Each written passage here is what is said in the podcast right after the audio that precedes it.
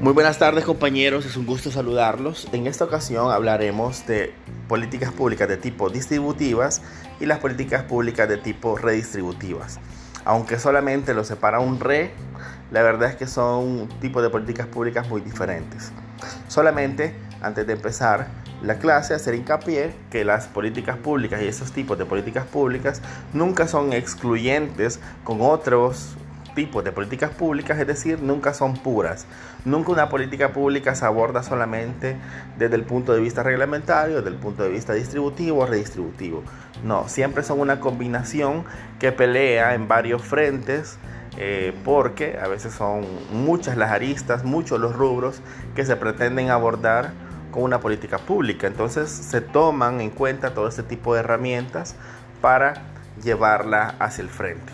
Bien, cuando hablamos de políticas públicas distributivas, podemos asimilar al Estado como un regulador, como un árbitro, como un ente que reparte. En ese sentido, hablamos del Estado eh, como un administrador, como un administrador de recursos. Es así que las políticas públicas distributivas tienen que ver con los criterios o requisitos que el Estado pone o el gobierno pone para otorgar permisos, para otorgar concesiones, para otorgar algún tipo de posibilidad de explotación de los recursos del Estado. Así, las políticas públicas están atravesadas de, criterios y de requisitos que el mismo gobierno eh, tiene en su agenda. Así, en en una agenda, por ejemplo, liberal, eh, que tenga muchísimo énfasis en aumentar la productividad, en atraer la inversión financiera, en atraer la industria o incluso, por ejemplo, que tenga como fin, ya que hay un estudio de impacto ambiental, por así decirlo, o hay un estudio de minería, que tenga bien incorporar la minería al Salvador, por decir algo. Claro, la minería, aunque está muy mal vista en, el ámbito ecologista, realmente pudiera ser una fuente de empleo, una fuente de, exportaciones, una fuente de riqueza para el país debido a los permisos de explotación de la misma. Entonces, eh, la política pública que tenga que ver con la concesión de recursos naturales podría estar atravesada por una agenda bastante liberal, ¿verdad? Que no tenga restricciones, que diga, bueno, sabemos que eh, la minería pone en dificultades la parte ambiental de nuestro país, pero necesitamos trabajo, ¿verdad? Necesitamos que la gente trabaje, se emplee, sobre todo en el campo. Entonces, los requisitos eh, para que se aperture la minería, para que se abra la minería, para que puedan venir empresas de varios países a intentar montar proyectos de minería son pocos. Que esté constituida, que tenga experiencia de 5 o 10 años, eh, que tenga un estudio que sea eh, muy específico con, con, los puntos a explotar y que tenga en su plan eh, una contención de los efectos ambientales. Es decir, un mínimo de requisitos muy pequeños. Caso contrario, puede ser otro, otra agenda política mucho más ambientalista que diga, se prohíbe la minería porque aunque puedan existir, qué sé yo, 10.000 o 15.000 fuentes de trabajo ganando el mínimo, la verdad es que los daños a los mantos acuíferos son mayores. Son mayores y que no sirve tener 15.000 trabajos, pero las fuentes de agua ya no van a servir porque van a ser impregnadas por metales, por decir algo. A lo que voy es que en ese punto el Estado se vuelve un regulador, un repartidor, un administrador de los bienes estatales. Y la agenda pública la, agenda, los planes y programas políticas están impregnadas de su ideal. Y en ese sentido, distribuye el permiso, distribuye la facultad para explotar un bien estatal.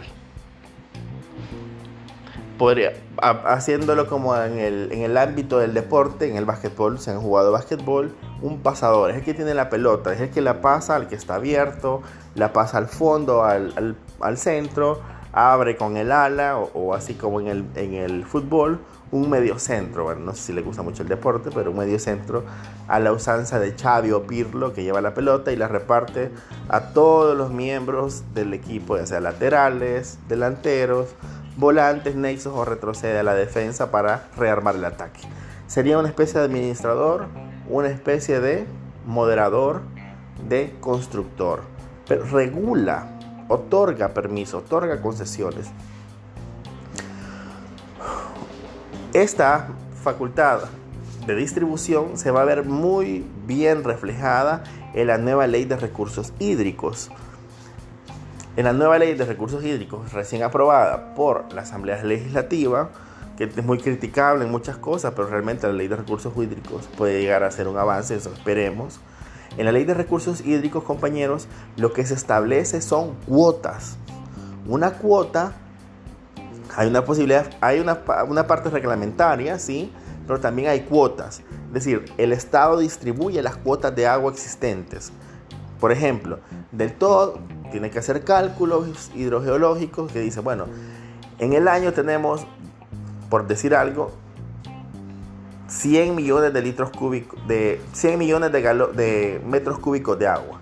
Eso es lo que El Salvador gasta, 100 millones de galones de metros cúbicos de agua. De esos 100 millones, 50 va a ser para el uso de la población, para el consumo, ya sea agua potable y para el tratamiento. 50 millones de esos 100 millones de metros cúbicos de agua va a ser para las instituciones o las organizaciones que otorguen el agua a la población, ya sea ANDA, que creo que le van a cambiar nombre, o las, eh, las descentralizadas, las ADESCO descentralizadas, que son las administradoras del agua. Para la industria, vamos a crear una institución encargada de regular el agua para la industria y a la industria le toca esos 100 millones de metros cúbicos anuales, le tocan 20 a la agricultura, otros 20. A los servicios, 5. A servicios eh, comerciales, por decir algo. Y el otro 5%, qué sé yo, bueno, para emergencias o para riego o para distribución a las zonas que todavía no tienen. Pero lo que voy es que con esa ley de, de recursos hídricos se observa de forma muy concreta la facultad y, el tipo de política pública distributiva. ¿Por qué? Porque el Estado reparte, reparte recursos. Bien, eso por el lado de las políticas públicas de tipo distributivas. Sin embargo, hay otro tipo de políticas, la que le agregamos, le agregamos el RE, que serían las redistributivas, y estas son completamente diferentes. Las redistributivas son de las más polémicas, tal como se subraya en la sinopsis de la clase, son de las más polémicas porque lo que hace el Estado es básicamente redistribuir la riqueza. De todos los bienes, de todos los fondos que se obtienen a partir de los impuestos, de los tributos, de los gravámenes, así como de los permisos, por ejemplo en estas empresas que decía, se paga un, permiso y todos esos son fondos estatales. Bien, de todos los fondos que el Estado le, le vienen, recordemos que el Estado tiene obligaciones con los derechos sociales, tienen obligaciones con el Estado social y democrático de derecho, tiene obligaciones de tipo de igualdad material para equiparar las relaciones del conjunto de la sociedad. De ahí que el Estado en muchas ocasiones implementa políticas públicas de tipo redistributivo. De tal forma, por ejemplo, ahí ponían algunos compañeros que hicieron la tarea eh, en el foro, que se ganaron algunos puntos, eh, los programas sociales en ciertos gobiernos por ejemplo el programa PATI para gente de mayores de mayor de edad o el programa de, de subsidios o de un fondo para los lisiados de guerra, ¿verdad?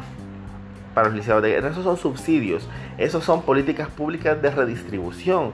Puede hacer que estas personas, por su edad, por su poca preparación, contribuyan muy poco al erario público, es decir, no generen mucho impuesto, no, como no consumen, pagan muy poco tributo del IVA. Entonces, básicamente son entes bastante pasivos dentro del entramado eh, tributario del país. Sin embargo, pese a ser muy pasivos y a crear poca riqueza, poca riqueza estatal, por así decirlo, productividad o productividad, la verdad es que el Estado les regresa debido a que están en la cola demasiado atrás, demasiado atrás en la cola de las personas que necesitan un empujón para al menos eh, para traerlos al centro. para darles para que consuman al menos los granos básicos, que consuman lo básico, que vayan al súper, que vayan al mercado, que reactive la economía, que a la vez suplan sus necesidades básicas. ¿Por qué? Porque un señor de 90 años, de 70 años, probablemente ya no tenga las capacidades para trabajar. Entonces ese bono, ese pequeño bono que se le otorga, le va a servir para incorporarse a la vida económica de una, u otra forma, activando el consumo y a su vez le sirve para no morirse de hambre y para subsistir.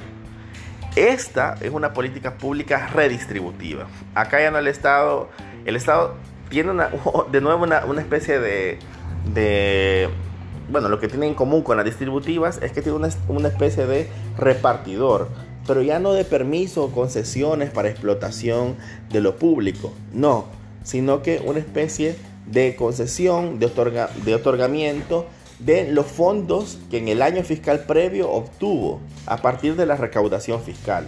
Entonces ya no, ya no reparte fondos, ya no reparte permisos, sino que lo que reparte en esta ocasión en las políticas públicas de tipo redistributivo son las riquezas que ha incorporado a su erario a partir de políticas públicas redistributivas, que a su vez son políticas públicas que cumplen con el principio de igualdad material, que cumplen con el Estado social y democrático de derecho posterior a la Segunda Guerra Mundial, que cumple con los derechos sociales que ha impuesto al Estado obligaciones de tipo material, como salud pública, como educación, y otro tipo de políticas públicas tipo subsidio, pero en la cual, bueno, es que si no subsidio el gas a esta familia de escasos recursos, pues simple y sencillamente no va a cocinar, no va a poder comprar gas, o tiene gas o tiene comida. Entonces trata de equiparar. O el agua, por ejemplo, el agua que es tan barata en los primeros, en el consumo, en los mesones, por ejemplo. La, la cuota del agua en los mesones es de 10 centavos. Es de 10 centavos por metros cúbicos. Entonces, Imagínense una familia normal, consumen 100 metros cúbicos, el recibo le va a salir casi de 200 dólares. Mientras que un mesón consume 100 metros cúbicos y el recibo le va a salir de 10 dólares. ¿Por qué? Porque el metro cúbico vale 10 centavos. ese tipo de diferenciación, que también a su vez es una igualdad en la ley, también es una igualdad material, ¿verdad? Porque hay una inversión social hay una política pública de tipo redistributivo en todo ese tipo de movimientos. Bien, esos son los dos tipos de política pública que íbamos a analizar este día. Espero que puedan participar en el foro los que no lo han hecho y los que ya lo hicieron, nada, pues descansen.